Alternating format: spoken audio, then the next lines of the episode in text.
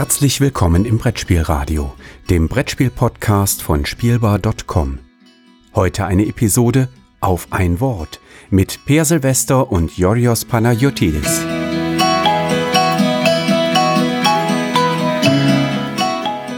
Hallo und herzlich willkommen zu einer neuen Folge von Auf ein Wort.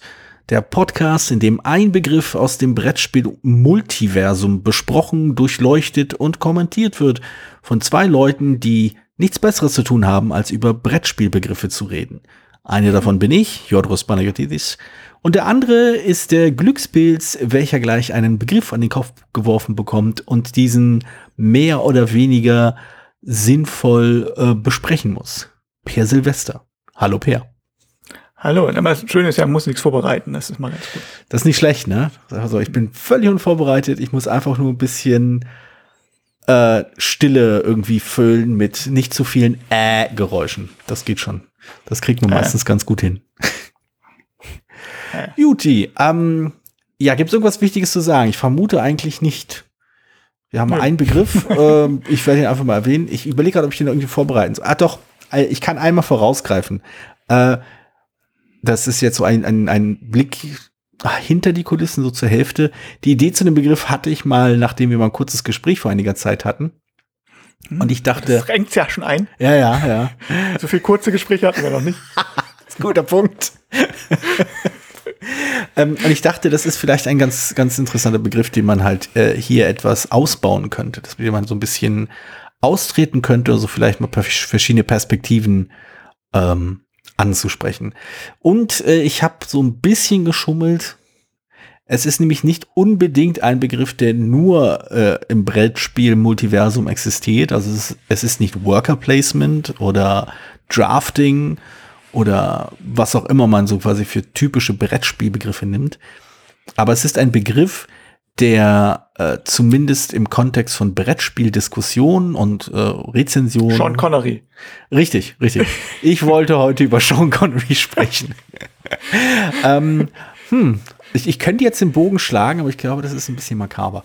Äh, jedenfalls, ähm, genau, ich wollte über, über einen Begriff, äh, ich habe einen Tot. Begriff gewählt, der, äh, ja genau, den ich immer wieder mal aufschnappe, der, der mich und äh, den ich gerne mal ein bisschen durchleuchten möchte. Also der Begriff, äh, das, das Wort, Peer, welches mhm. du heute möglichst äh, fachkundig äh, besprechen darfst, lautet brutal, Schrägstrich oh. Brutalität. Und was mhm. das mit einem Spiel zu tun hat und was das genau bedeutet. Okay, ja, okay, dann erinnere ich mich tatsächlich an die konkrete Diskussion. Also das Besondere sollte man vielleicht sagen, also brutal kann man jetzt auf ein Setting beziehen. Mhm. Ne, das also das Setting besonders brutal ist. Äh, zum Beispiel, weiß ich nicht, Mafia-Setting. Oder wir erinnern uns. Hattest, hatten wir ja schon mal drüber gesprochen, über das Mafia-Spiel, was du irgendwie mal.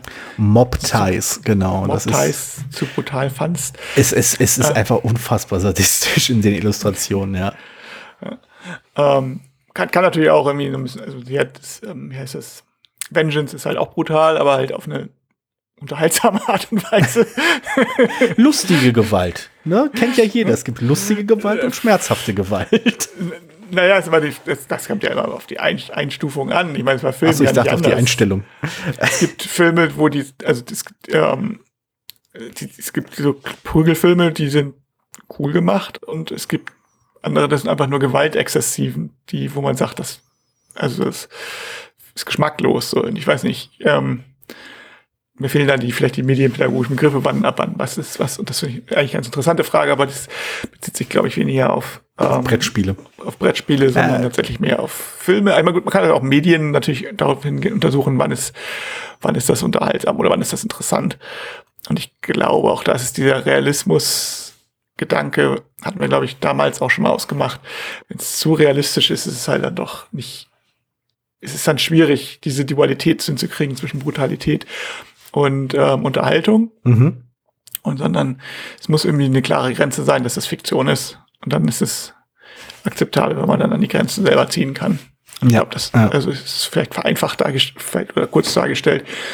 So Hüfte geschossen, man nur ein Setting auch mal brutal sein kann. Also ja, die meisten Konflikt- oder Spiele mit Kriegselementen drinne ähm, abstrahieren ja dieser, das, das Brutale stark heraus.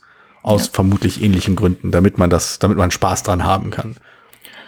Ja, ich meine, wir, haben ja damals darüber gesprochen, glaube ich, im Rahmen von Mafia-Spielen, die ja oft, bei dem ja immer, ich sage ja mal, wenn es irgendwelche ähm, Take-Set-Elemente gibt in modernen Spielen, sag ich mal Mafia-Spiele oder Piratenspiele. Hm. Und äh, weil das da irgendwie akzeptabel ist. Und dementsprechend sind auch die meisten brutalen, also Mafia-Spiele haben irgendwie hintern kann man nämlich Leute umbringen oder so, aber es ist halt auf eine nette Art und Weise. Und Wie das halt so ist, ne? und ähm, ja. Nee, äh, damals hatten wir aber mehr brutal in dem Sinne, dass das Spiel brutal ist. Mhm. Und ähm, also und da gibt es sicherlich auch ein paar Interpretationsmöglichkeiten, wie das jetzt gemeint sein kann. Kann das, ich hatte das gemeint, vor allem, dass es gar absolut keine Fehler verzeiht, mhm. sondern dass Ah. Äh, das finde ich, das finde ich spannend. Also, ähm, wenn ich das mal kurz auspacken darf. Also, äh, Fehler verzeiht, wenn ich, würde ich jetzt so verstehen, als ich mache einen Zug, der sich, nachdem ich ihn gemacht habe, als negativ für mich darstellt. Ich es also als Fehler werte. Und äh, die Konsequenzen dieses Zuges, den ich gemacht habe, sind, äh, also werden nicht verziehen, heißt, es ist schwer, diese wieder zurückzurollen, wieder halt un ungeschehen zu machen oder der Nachteil, der mir durch die Entscheidung entstanden ist, äh, wieder abzugleichen. Ist, ist das ist das gut ausgepackt oder habe ich da was äh, verfälscht? Ja, nee, nee, schon richtig. Ich würde vielleicht noch ergänzen, dass das meistens auch recht drakonisch ist. Also, wenn mhm. es jetzt ein Fehler ist, in dem man sagt, oh, jetzt habe ich jetzt, durch diesen Fehler habe ich jetzt einen Siegpunkt verloren dann von 100, ist es vielleicht, ist es eher ärgerlich, aber noch nicht brutal, sag ich ja, mal. Ne? Ja.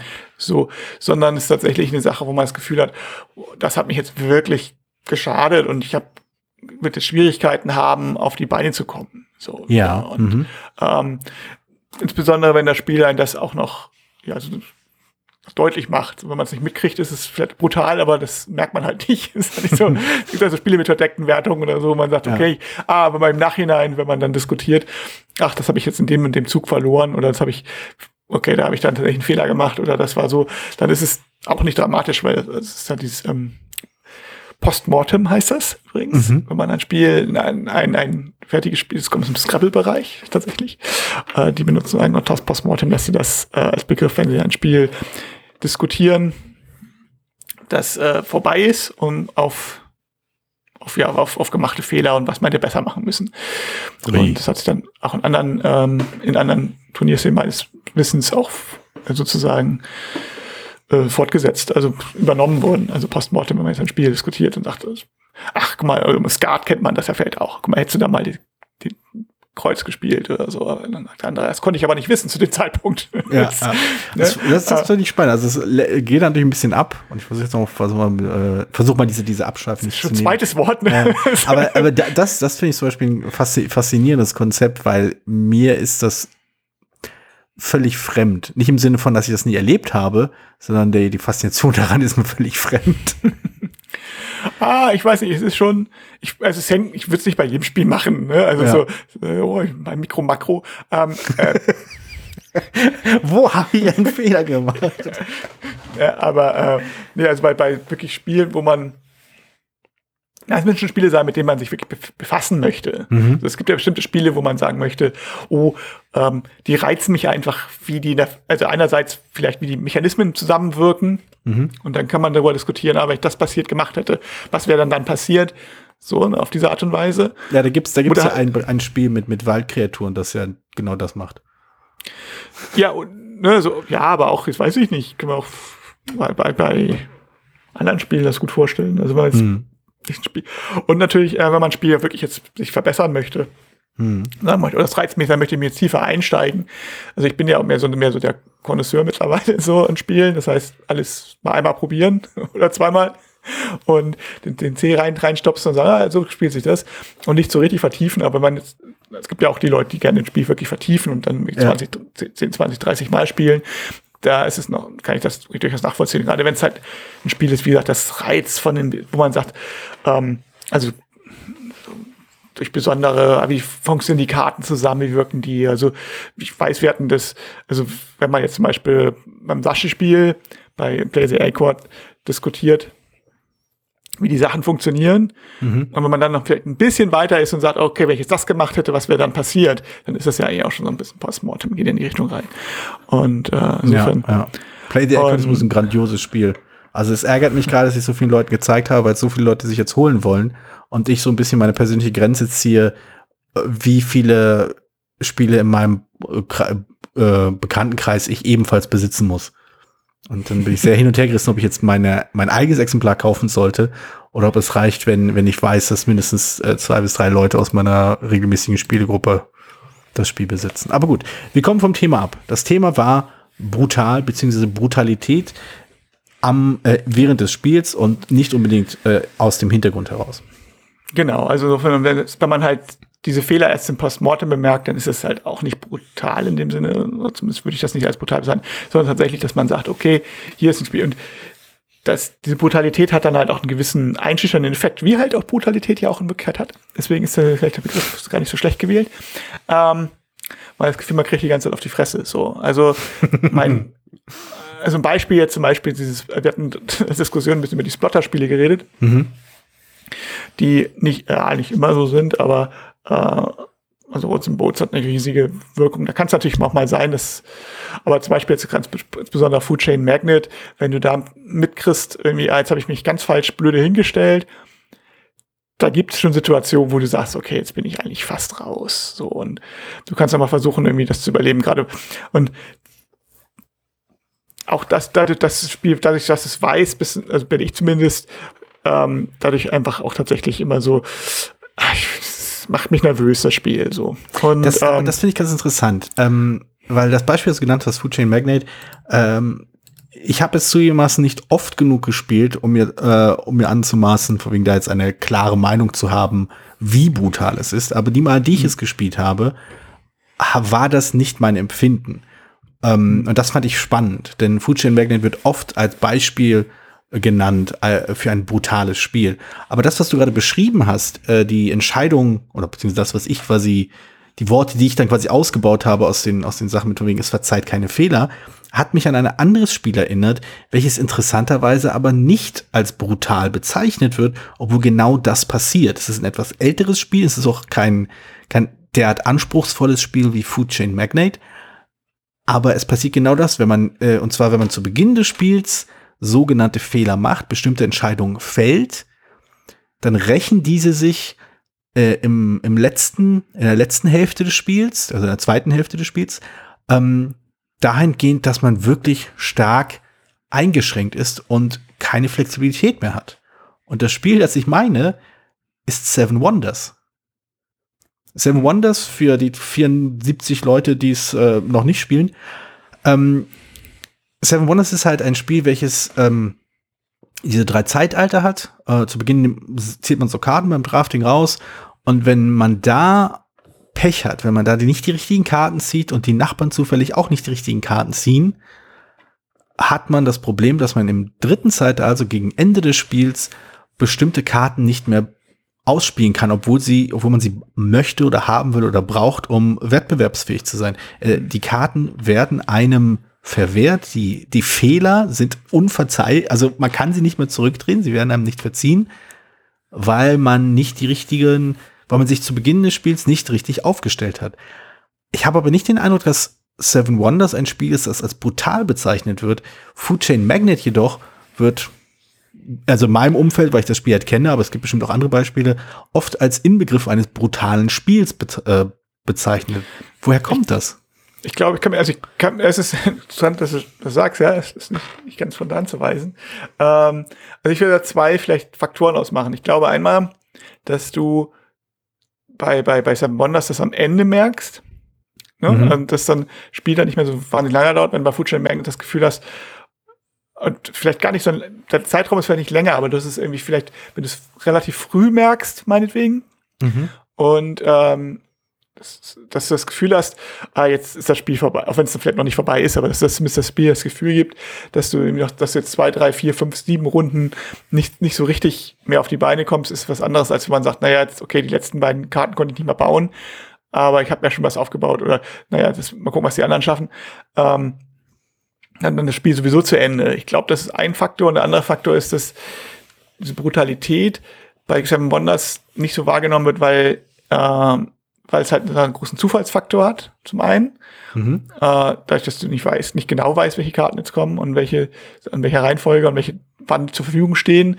Ich meine, gerade wenn man Seven Wonders jetzt mit, tatsächlich mit sieben Leuten spielen würde, äh, ist ja nun mal so, dass es ja. ist, ist es ja sehr zufällig. Also welche hm. Karten kann ja sein, dass du, oh, ich brauche drei, ich brauche diese drei grünen Karten, die kommen, kriegst du alle auf einmal auf die Hand. Mhm. Kannst du sie nicht kriegen, geht nicht. So, weißt ja. du, in dem Moment geht nicht mehr. So, aber auch mit weniger Leuten ist ja immer noch ein gewisser Glücksfaktor mit drin.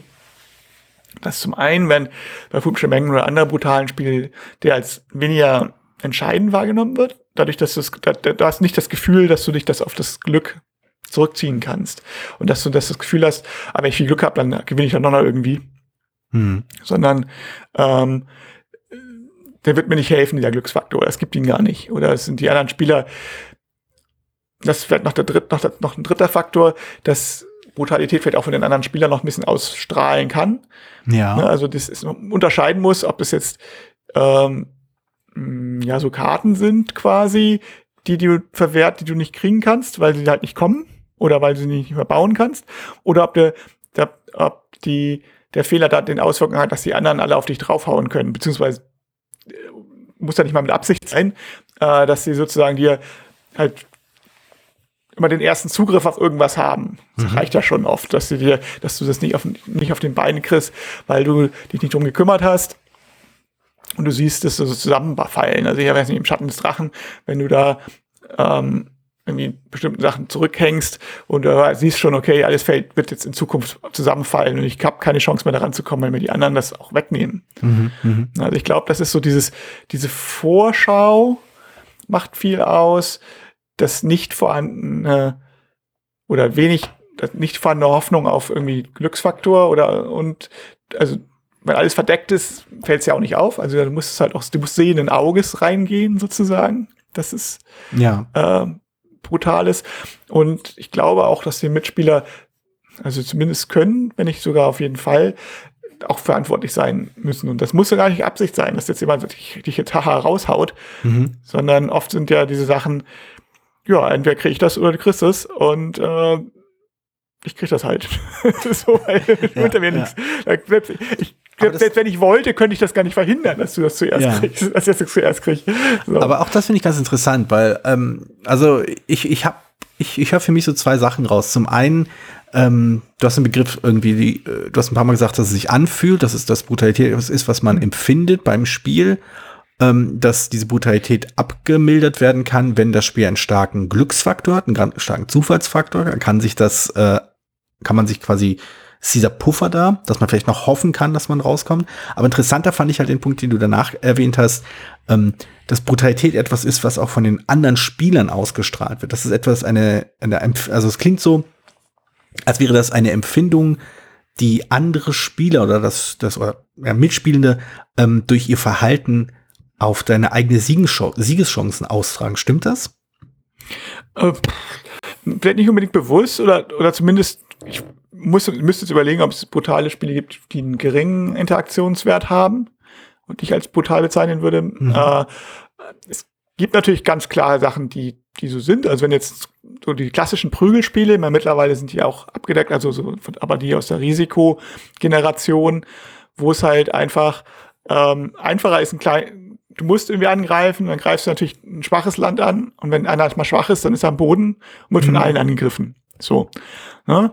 Diese ja. Dynamik wird jetzt mittlerweile in viel, in den moderneren Prügelspielen wie Kemet oder so, ja ein bisschen neutralisiert, sage ich mal. Das ist, dass du alle mal angreifen musst, zum Beispiel, oder ähnliches, ähnliche Gedanken.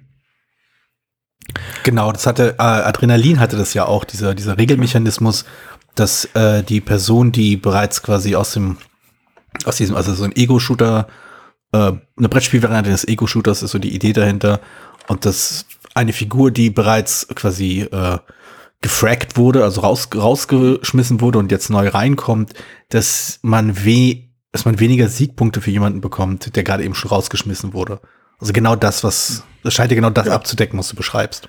Genau, also gibt es ja verschiedene Mechanismen. Also das, das ist halt, die modernen, sag ich mal, Vertreter versuchen irgendwie einen Grund zu finden, dass es kein dass es keinen kein Vorteil bringt, auf jemanden einzuprügeln, der schon am Boden liegt. Meistens sogar, dass, es, dass sie versuchen, Gleichmäßiges zu ermöglichen oder eben ja, den, den zu vorteilen oder dass, dass du keinen Vorteil hast, wenn du den draus hast und dadurch hm. aber Vorteile hast, wenn du jemanden angreifst, der stärker ist oder so. Ja, ja. Ähm, also das, das wird dem ja Rechnung getragen. Aber mh, hm, es gibt ja halt auch andere Interaktionen, außer jetzt jemanden zu verprügeln. So, ich sag, äh, wie gesagt, ähm, also doch bei Brettspielen sogar, äh, nein, indem man was wegnimmt zum Beispiel. Und es mhm. kann auch so sein, ich sage, nenne das immer so Kollateralschaden, wenn du sagst, in vielen Spielen ist es ja so, dass du das gar nicht gezielt machst, sondern es kann halt nur einer irgendwas nehmen mhm. und du möchtest das jetzt haben und der andere hätte es aber auch gebraucht. Und wenn er dir hinterherläuft die ganze Zeit, kriegt er diese Sachen, die er braucht, um wieder weiterzukommen. Mhm. So, und da ist halt die Frage, kann er um, sich noch umswitchen auf eine andere Möglichkeit zum Beispiel? Mhm. Ich meine, wenn ich dann ist halt frustrierend, das sind verschiedene Abstufungen, jetzt ist halt auch halt sehr theoretisch, aber äh, das, das, das spielt gerade, denke ich, eine, eine gewisse Rolle, dass du diese mh, hm, ja, also wie bei Food Chain Magnet, wenn du da, ich sag mal, wie, ich glaube, ich habe es bei, bei, bei Shut Down Podcast gehört, ich habe hab die Erweiterung nicht gespielt, aber der, die hatten irgendwie diese Kaffee-Erweiterung gespielt und wo sagst du, Ketchup, ähm, ja. Mhm. Äh, Ketchup, aber da gibt's gibt's ja verschiedene Module und dieses Kaffee-Modul. Ah, okay, ja. Und, und dann war so, ja, ich, äh, dann kam irgendwann zum Punkt, ich kann ja eigentlich an deinen nicht mehr ran, weil du hast jetzt so viele Kaffeeshops, dass da habe ich überhaupt keine Chance mehr. Und dann so, ja, stimmt. das kann man an der Stelle eigentlich aufhören oder man kann jetzt noch irgendwie ausspielen. Aber das, so, das war ja auch nicht gezielt jetzt gegen jemanden gespielt. Es war halt nur, dass der andere mhm. dann irgendwie keine Chance mehr hatte, weil er die Sachen nicht abgekriegt hat oder sich später darum gekümmert hat. Da, ja? fällt, da fallen mir ja zwei Sachen ein. Also die, der eine Punkt, ähm, also meine Erfahrung von Food Chain Magnet und die hat vielleicht wirklich nur damit zu tun, dass wir verhältnismäßig äh, ungeübt in diesem Spiel waren. Äh, aber sie lief in die Richtung, dass ich das, dass ich den Eindruck habe, dass das Spielbrett und viel, sehr viel bei dem Spiel äh, hängt halt von, von, von Locations ab, also wo man sich befindet, wo bestimmte Routen verlaufen, wie weit einzelne Punkte von anderen Punkten entfernt sind, dass sich diese Dinge überraschend schnell ändern können ähm, durch eine einfache Aktion und dann kippt alles wieder. Also dieses, diese völlige Hilflosigkeit habe ich zumindest in meinen Runden nicht erlebt, aber ich, aber das heißt ja nicht, dass sie, dass sie nicht existiert. Nee, nee, ich glaube, es hängt davon zusammen, damit hängt sehr stark ab, ob das, wenn man ungefähr den gleichen Spiel, das gleiche Spielniveau hat, mhm. dann ist das diese Kippung, kann man dann meistens abwandeln. Aber wenn halt einer diese Kippung verpasst, ja. oder, ne, ähm, dann, oder die nicht sieht, die, und einer, dann ist es halt sehr, sehr schwierig.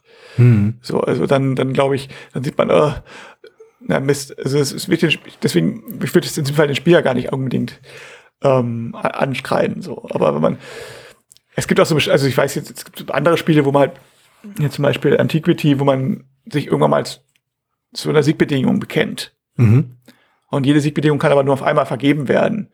So, wenn du jetzt auf eine spielst, aber einander kommt dir zuvor. Und gar nicht, weil er, gar nicht, weil er dir weil er dich ärgern möchte, sondern einfach, weil er genau zufälligerweise auf dasselbe gespielt hat. Mhm. Ähm, und dann kannst du auch sagen, jetzt ist, dann klar, hängt das ein bisschen davon ab, wie weit ist es noch möglich, ähm, sich dann, sich, sich da abzugrenzen. Ja. Ich meine, ich, will ich noch mal, auch nochmal hier mal ein bisschen Selbstreflexion zu betreiben, auf eine sehr positive Art und Weise natürlich.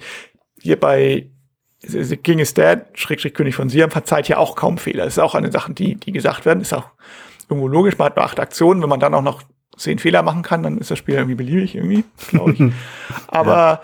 ich, es wird, ich weiß jetzt nicht, ob jemand das als brutal bezeichnen würde. Ich glaube nicht, weil man, wenn man jetzt, wenn man eigentlich die ganze Zeit ja irgendwie noch im Spiel ist und dabei so viel passieren kann, dass man nicht das Gefühl hat, ich bin jetzt raus, sondern man hat mhm. irgendwie das Gefühl, na, vielleicht schaffe ich es noch. Äh, und man, die Änderungen sind so, sind so fein, dass man ähm, nicht das Gefühl hat, man läuft hinterher. Ich glaube, das ist der Unterschied zwischen einem Spiel, das keine, also nur Fehler, das keine Fehler verzeiht, alleine reicht nicht. Ja. Ne? Das wäre nochmal ein Beispiel. Und das ist auch sehr interaktiv, aber du hast halt nicht das Gefühl, dass du die ganze Zeit hinter irgendwas hinterherläufst. Das ist ja dieses, ich glaube, dieses negative Spielgefühl, was mich einstellen kann, ähm, ist das, Faktor von der Brutalität. Das, das, mich so, das ist auch super interessant, denn äh, ich meine, die Sachen, die du beschrieben hast, um Brutalität zu umschreiben, ähm, sehenden Auges, eine gewisse Hilflosigkeit, äh, fehlende Flexibilität, also du wie es gesagt hast, dass man hinterher rennt äh, und du hast auch als negatives Erlebnis bezeichnet. Äh, das leuchtet mir absolut ein. Warum gilt Brutalität bei einem Segment der Spielerschaft als Qualitätsmerkmal? Weil ich das kann ich nicht vereinbaren. ich habe gerade, ähm, ja, wo du die Frage stellst, hast ich ähnliche Frage gestellt. Ich habe gerade überlegt, und das geht ja in gleiche Richtung, wo der Unterschied zwischen brutal und Frust ist. Ne? Ja. Ähm, und sicherlich ist da eine, ist das irgendwie verwandt so miteinander. Aber ich glaube ähm, tatsächlich der Unterschied ist bei einem frustrierenden Spiel ist es dann tatsächlich so, dass man das Gefühl hat, dass du ähm, nicht unbedingt selbst da was dafür kannst, dass du halt aus dem Spiel raus diese ganzen Sachen machst, sehenden Auges scheiterst du an etwas, du musst die ganze hinterherlaufen und du kannst, kommst nicht mehr auf die Beine, aber nicht, weil du selber eine Fehlentscheidung getroffen hast, sondern weil, äh, sondern weil etwas passiert ist, was du nicht kannst. Meist, zum Beispiel ein Glücksfaktor. Du hast immer schlecht gewürfelt. Ich übertreibe jetzt mal das Klassische, ne? Immer schlecht gewürfelt. Oder mhm. alle haben dich, ange haben dich angegriffen, obwohl einfach nur, weil sie, weil das zufälligerweise so hinkam. Nicht, weil sie das mhm. wollten, nicht, weil sie jetzt genau gezielt gegen dich spielen wollten. Oder vielleicht auch das, die haben jetzt gezielt gegen dich gespielt. Dann ist es frustrierend.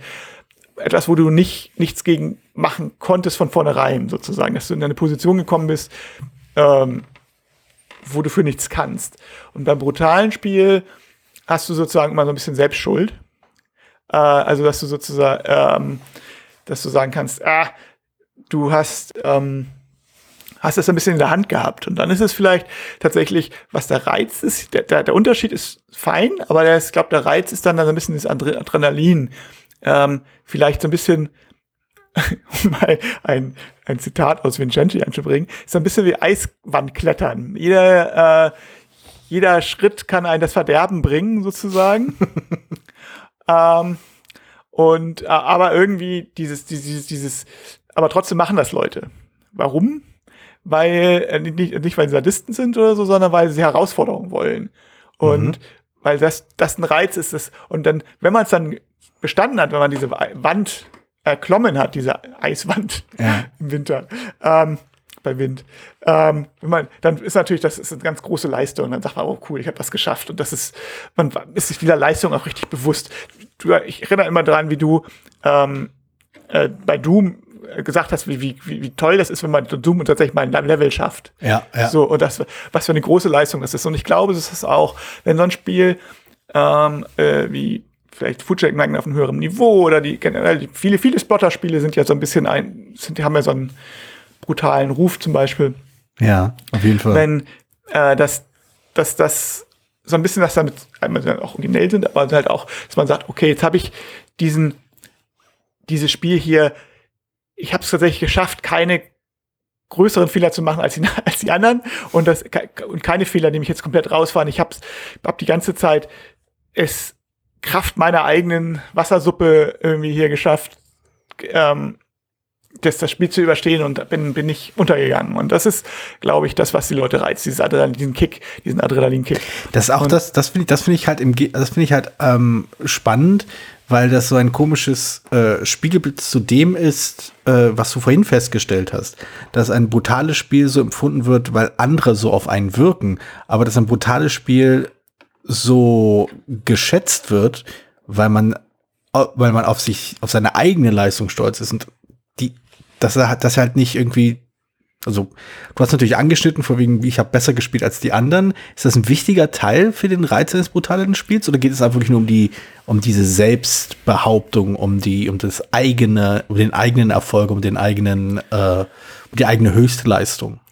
Ich meine, ein bisschen ist das natürlich ein Maßstab, ne? Also wenn du äh, meistens sind ja die, ist ja gerade beim brutalen Spiel, ist ja das, was das ausmacht, dass du, wenn du einen Fehler gemacht hast, dass der Fehler, sind ja die meistens die Mitspieler oder das, was daraus folgt, dass die Mitspieler diesen Fehler nicht gemacht haben, das ist ja, was den Fehler bestraft. Und das, die sind ja sozusagen also der, das ist der Maßstab, der da so ein bisschen spielt. Aber ich würde mhm. tatsächlich ein, sagen, ein großer, klar, ist ja auch, auch ein Reiz, dass man die anderen geschlagen hat vielleicht, aber ich sage tatsächlich, vielleicht der gro großer Reiz ist tatsächlich dieses, dieses ich habe es tatsächlich geschafft, gegen dieses Spiel gut zu spielen. Das ist sehr befriedigend. Das habe ich jetzt auch so noch nicht geschafft. Ich bin das jetzt nicht, nicht untergegangen.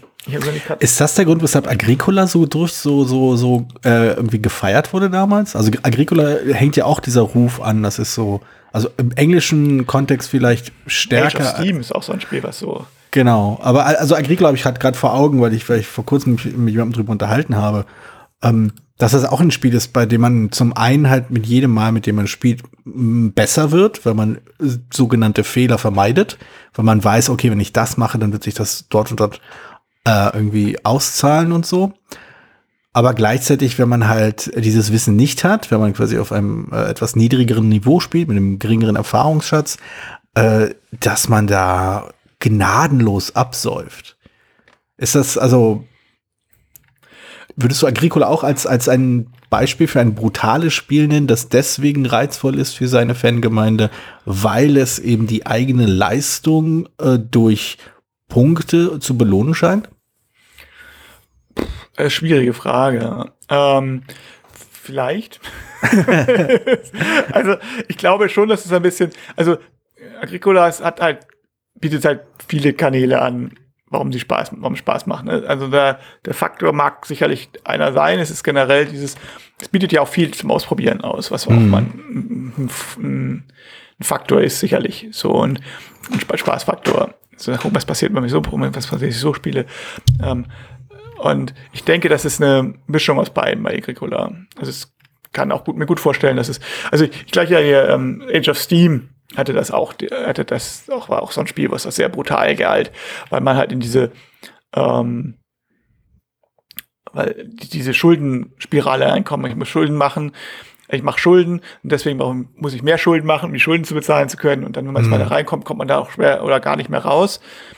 Äh, allerdings ist Age of Steam, glaube ich, nicht deswegen so beliebt, sondern es ist so, weil man es ja sozusagen nur diesen einen, die, diese Spirale, wenn man, ja, es ist schön, wenn man schafft, dieser Spirale zu entkommen, aber es bietet halt noch darüber hinaus noch andere interessante Sachen und es ist ist halt eine bestimmte Art und Weise Sache, die du, die du kommen musst. Es ist nicht so wie bei anderen brutalen Spielen, weiß nicht, wo du das Gefühl hast, du bist in jedem Zug ähm, oder jeder, jeder Zug oder jeder zweite Zug ist irgendwie auf Messerschneide. Wenn du dann, wenn du dann wirklich einen Fehler machst, dann kannst du in den Abgrund fallen. So, das ist Age of Steam vielleicht nicht oder zumindest nicht ganz so. Nee, das ist Squid Game, das Fight-Spiel.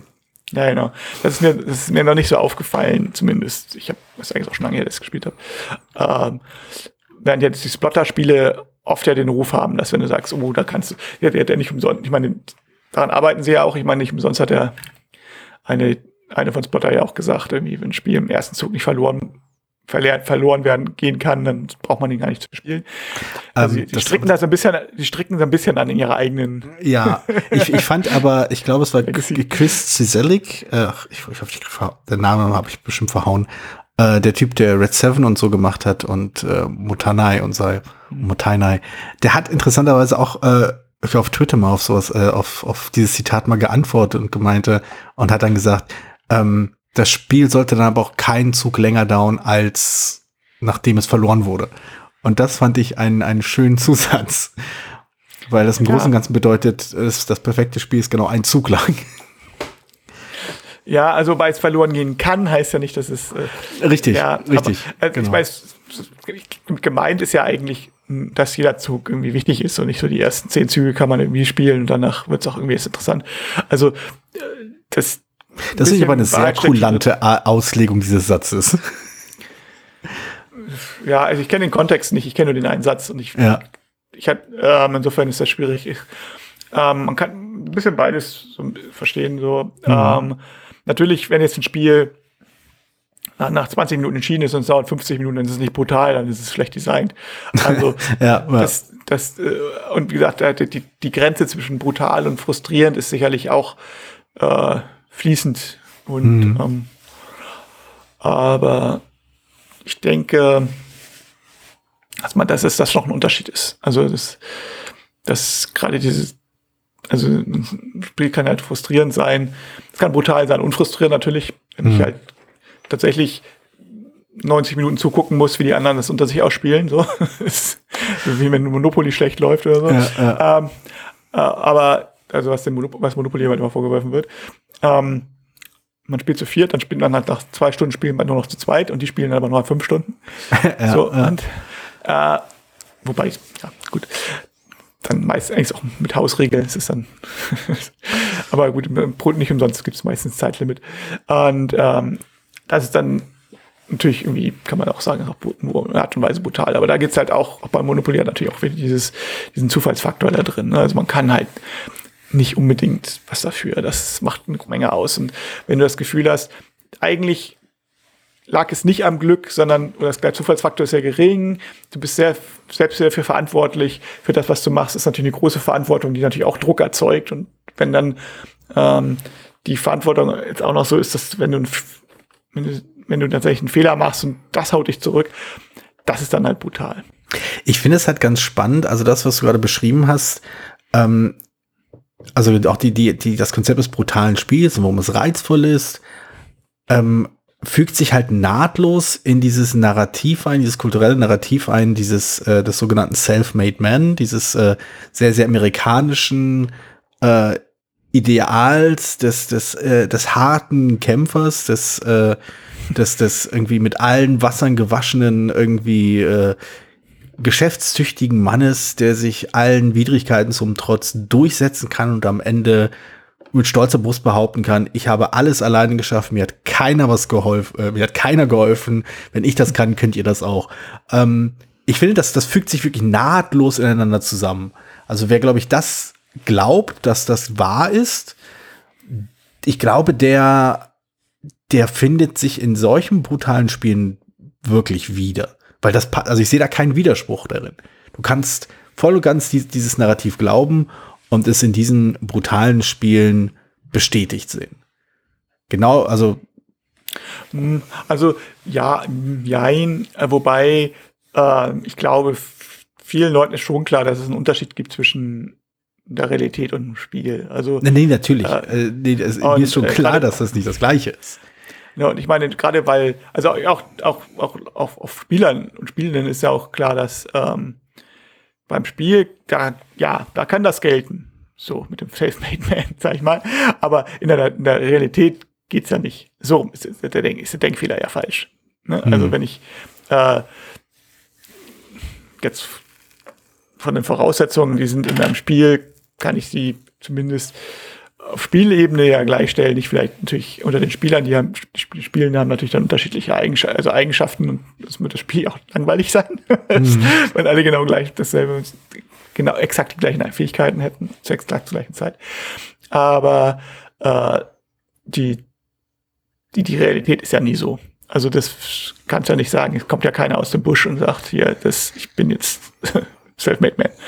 Also ich sag ja, also ich, Beispiel ist ja irgendwie die von den aktuellen 20 Leuten oder so, die reichsten Menschen der Welt, sind, sind genau null nicht aus reichen Familien. ja, ja, natürlich, natürlich. Also, aber genau, aber es geht, aber das, ein, ein kulturelles Narrativ muss ja nicht wahr sein, damit Leute daran ja. glauben. Das ist ja quasi, das ist, das zeichnet ja so einen Mythos aus. Das, äh, es reicht, dass die Leute daran glauben. Ähm, ich weiß aber nicht, ob das eine Voraussetzung ist, um das Spiel, Spiel gut zu fallen. Ich, sag, ich, nee, sag, nee, ähm, ich, ich würde ähm, nicht sagen, dass das eine Voraussetzung ist, aber ich würde schon denken, dass also meine, meine zugeben bewusst steile und vielleicht provokante These ist ja eher, dass wenn man das eine glaubt, dann sieht man das in diesem Spiel bestätigt. Da hat man das Gefühl, okay, das, das, das spiegelt etwas, äh, das, das, das fängt etwas Kulturelles ein, das fängt etwas, das fängt bestimmte Weltanschauungen ein, die ich für wahr halte. Das sehe ich in diesem Spiel bestätigt, deswegen finde ich dieses Spiel wertvoll. Nicht also ich glaube eher, dass es tatsächlich, also ich, ich weiß es nicht, ich glaube eher, dass es tatsächlich ähm, dieses, das, ich, ich länger drüber nachdenke, desto eher glaube ich mir, ähm, dass das so eine so, so ein Herausforderung an sich selbst ist, so wie andere Leute sagen, ich ähm, ich, ja, ich kletter halt oder freiklettern oder ich schmeiß, ich gehe springe in einem Fass das den Niagara-Fall runter oder sowas. Mhm. Oder ich, oder ich melde mich bei Klein gegen Groß an oder bei Deutschland sucht den Superstar oder was weiß ich. Mhm. Also diese, diese, das will ich jetzt, oder weiß ich nicht, oder ich mache einen Podcast über, man, man findet ein Spiel für einen Podcast. Das ist eine Herausforderung an mich selbst. Ähm, die, die, also das ist mir so eine Herausforderung an mich selbst. Das möchte ich jetzt sehen, ob ich diese, ähm, als ob ich nicht genug Probleme hätte. aber dass man sagt, ich möchte mal gucken, ist natürlich eine sehr viel kleinere Ecke als jetzt sowas, ähm, insbesondere als der Podcast. Aber dass man sagt, äh, ich versuche jetzt mal eine Herausforderung an mich selbst und ich gucke, ob ich das schaffe. Ich glaube, das ist, das spielt glaube ich, eine große Rolle. Und das ist, ähm, ob das jetzt aus dem Selfmade-Modus kommt, das weiß ich nicht. Aber das, ich glaube, das ist so wie Sport oder so. Also man, man hat, man, man da will sich auch immer ein bisschen selber ein bisschen herausfordern, ganz gerne, glaube ich. Und das ist eine Möglichkeit, das zu tun.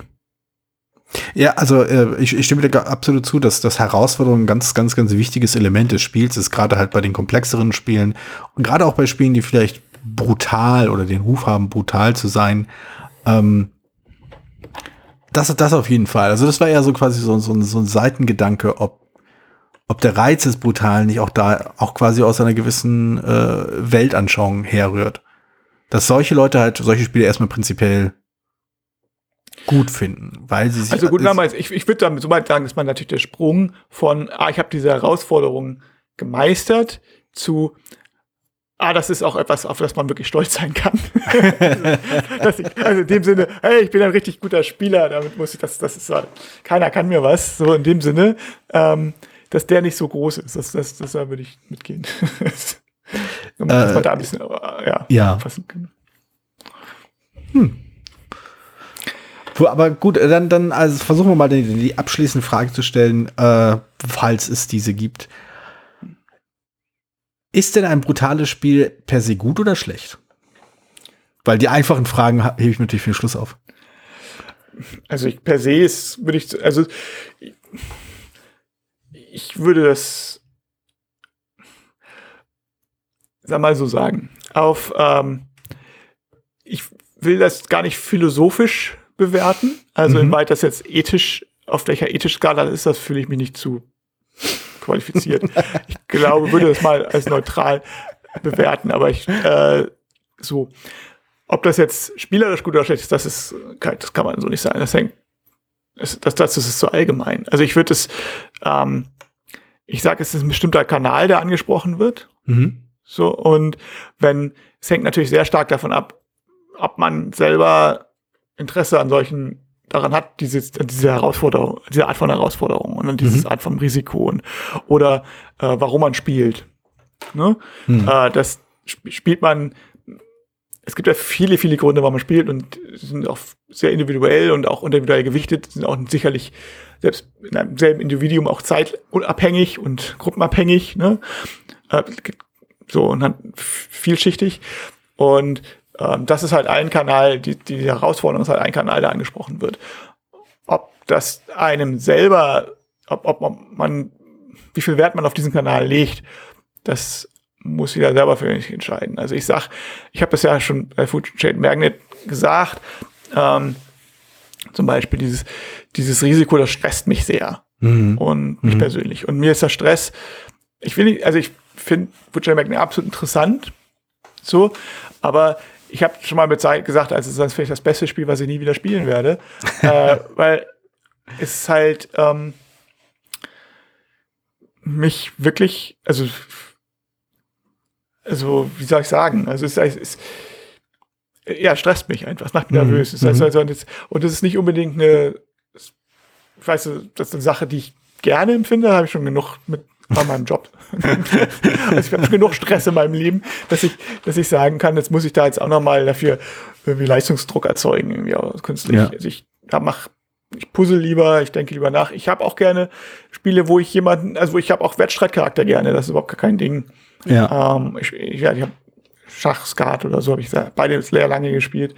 Äh, aber ähm, dieses, dieses Gefühl, als wenn du jetzt hier einen Fehler machst, dann Diese Ja, so, Anspannung, diese, dieses, Diese dieses, Anspannung, das, die ist Ja. mir, das ist mir, ist, ist, ist unangenehm. Also es Mhm.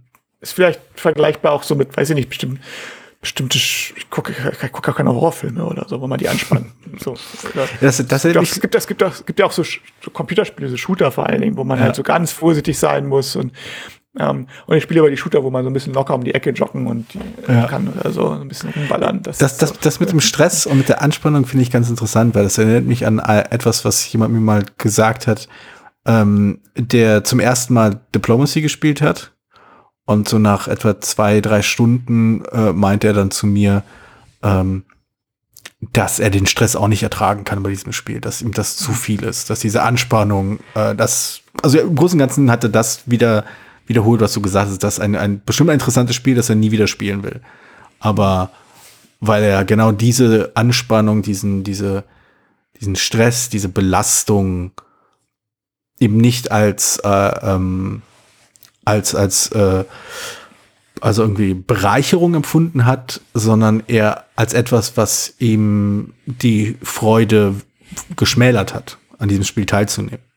Und ähm, das, das, das fängt vielleicht dieses Ambivalente des brutalen Spiels ganz gut ein. Dass es zum einen halt zu viel Belastung sein kann, aber zum anderen halt aber auch eine, eine spannende und reizvolle Herausforderung. Ja. Also ich, ja, auch hier bei Schatten Daniel Quinn hat auch mal auch erzählt, dass es mal bei The State so ging, dass er sagte, total gutes Spiel, ich muss, kann, ich halte es aber nicht mehr aus, ich muss jetzt gehen. und, und, Bei und The Estates ausgerechnet, wow. Und ähm, das, ich sag, das, wenn so ein bisschen großer Druck ist und so, dann, ich kann das, das muss dann dafür sich was selbst entscheiden. Ich finde das noch ein völlig legitim. Also Absolut, klar, ja, weil ja. es mir so geht. Und äh, klar, weil es mir natürlich auch so geht. Aber ähm, ich kann verstehen, wenn andere Leute gerade das total, also das ist ja natürlich auch eine starke Emotion, die da ausgelöst wird. Ja, ja, genau und, das. Äh, und das ist, find, dass das Leute total gut finden, das kann ich absolut nachvollziehen. Und natürlich Foodchain Magnet ist, und ich meine das nicht ironisch irgendwie, weil sie sagen, das ist ein super Spiel. Also ich finde es wirklich echt spannend und gut gemacht und so weiter. Mir ist es halt tatsächlich ähm, fast schon zu aufregend. Faszinierend. ähm, und äh, genau, also Ja, ich na mag, auch gut. keine, wie gesagt, ich mag auch keine Jumpscares. Insofern. Puh. Gut. Ähm, dann versuchen wir diesen Podcast nicht mit einem Jumpscare zu beenden, sondern mit äh, äh, entspannten, Ansage. Mit Ansage. es ist bald vorbei.